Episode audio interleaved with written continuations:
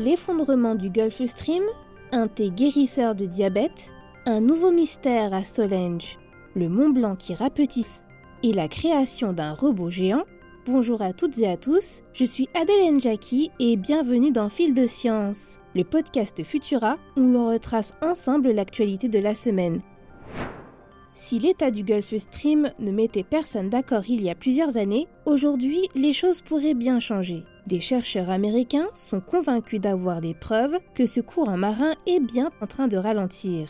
Une très mauvaise nouvelle du fait de la grande influence qu'aurait ce phénomène sur le climat, le niveau de la mer et l'activité cyclonique. Le Gulf Stream transporte en effet les eaux chaudes de surface en provenance des régions subtropicales, comme la Floride, jusqu'aux régions du nord de l'Europe, en longeant la côte est américaine puis en traversant l'Atlantique. Ce transport d'eau chaude ferait office de régulateur climatique pour le continent européen. Il permettrait ainsi notamment d'avoir des hivers moins rigoureux, d'après certains scientifiques. Outre son rôle essentiel sur le climat, ce courant océanique jouerait également une part importante pour la biodiversité marine en transportant des nutriments essentiels sur de grandes distances. Des bénéfices multiples qui rendent indispensable la compréhension de son fonctionnement et qui a poussé les chercheurs à l'origine de cette découverte à étudier 40 ans de données récoltées dans le détroit de Floride pour en arriver à cette conclusion inquiétante. Leurs résultats sont sans appel. Ces derniers affirment que le Gulf Stream a ralenti d'environ 4% au cours des 40 dernières années, le tout avec un indice de confiance de 99%. Les chercheurs n'ont toutefois pas pu établir via cette étude l'origine de ce déclin, d'autres éléments devraient nous parvenir prochainement, mais en attendant, une chose est sûre, l'évolution climatique en cours présage d'années difficiles à venir pour l'humanité.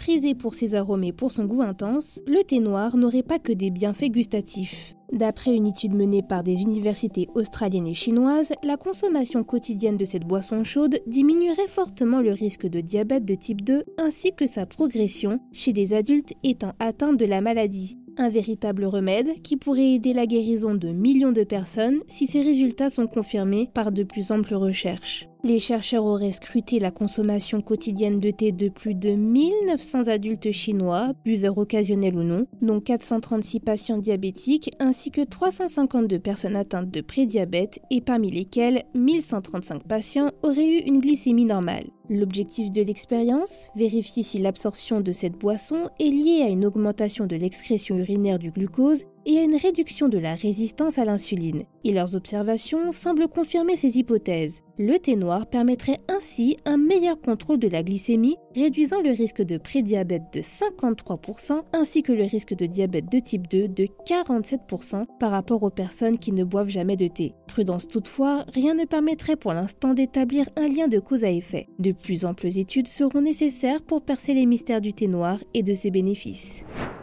Direction un lieu historique cachant lui aussi depuis des millénaires son lot de mystères, Stonehenge. Des chercheurs britanniques auraient découvert que l'emblématique pierre d'autel, placée au centre de l'arc de cercle dessiné par les arches, ne viendrait pas du pays de Galles, mais plutôt du nord-ouest de l'Angleterre ou des îles écossaises des Shetland ou des Arcades. Dit plus simplement, cette pierre de 5 mètres de long aurait été déplacée sur une bien plus longue distance que nous ne l'avions précédemment imaginé pour parvenir jusqu'au site de Stonehenge. Quelle distance exactement? Entre 500 km et peut-être sur plus de 1000 km d'après les chercheurs. Pour en arriver à ces conclusions, les scientifiques auraient analysé cette roche en profondeur. Si dans un premier temps les résultats rejoignaient ceux de précédentes études, qui avançaient que la pierre d'autel provenait d'une formation de grès rouge située dans l'ouest du pays de Galles, les chercheurs auraient également découvert une grande teneur en barium, démontrant selon eux que cet objet ne peut pas provenir d'un bassin anglo-gallois. Il faudra attendre les analyses prévues sur les sites des gisements supposés pour voir si leurs hypothèses tiennent bon. Décidément, Stonehenge n'a pas fini de nous surprendre.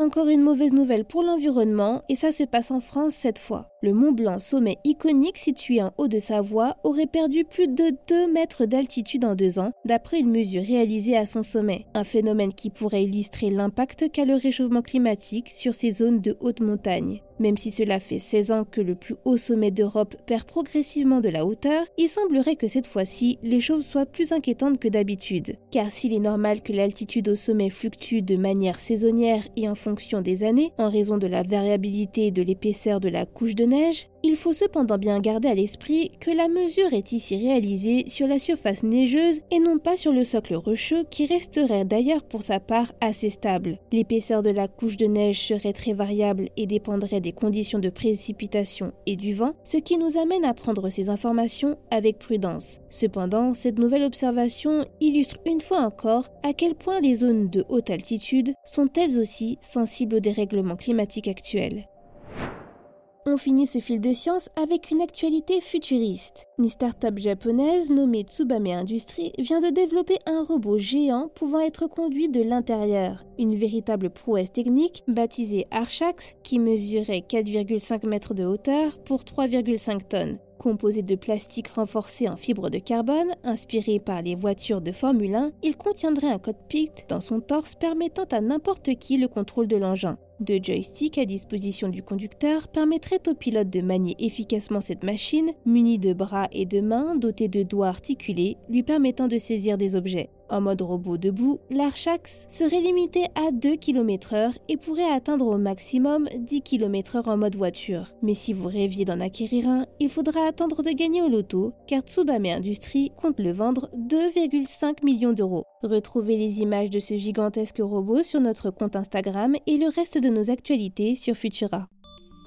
C'est tout pour cette semaine. Si vous nous écoutez sur les applications audio, pensez à vous abonner pour nous retrouver toutes les semaines et à nous laisser une note et un commentaire pour soutenir notre travail. Cette semaine, je vous invite à découvrir notre dernier épisode de Jeune Pousse, dans lequel Thibaut Caudron accueille Laurent Coste et le docteur Alain Toledano pour parler de l'avancée de la médecine grâce aux jumeaux numériques. Une technologie qui permet aux patients de répéter une opération en toute sérénité avant le jour J. Quant à moi, il ne me reste plus qu'à vous souhaiter un excellent week-end. À la semaine prochaine!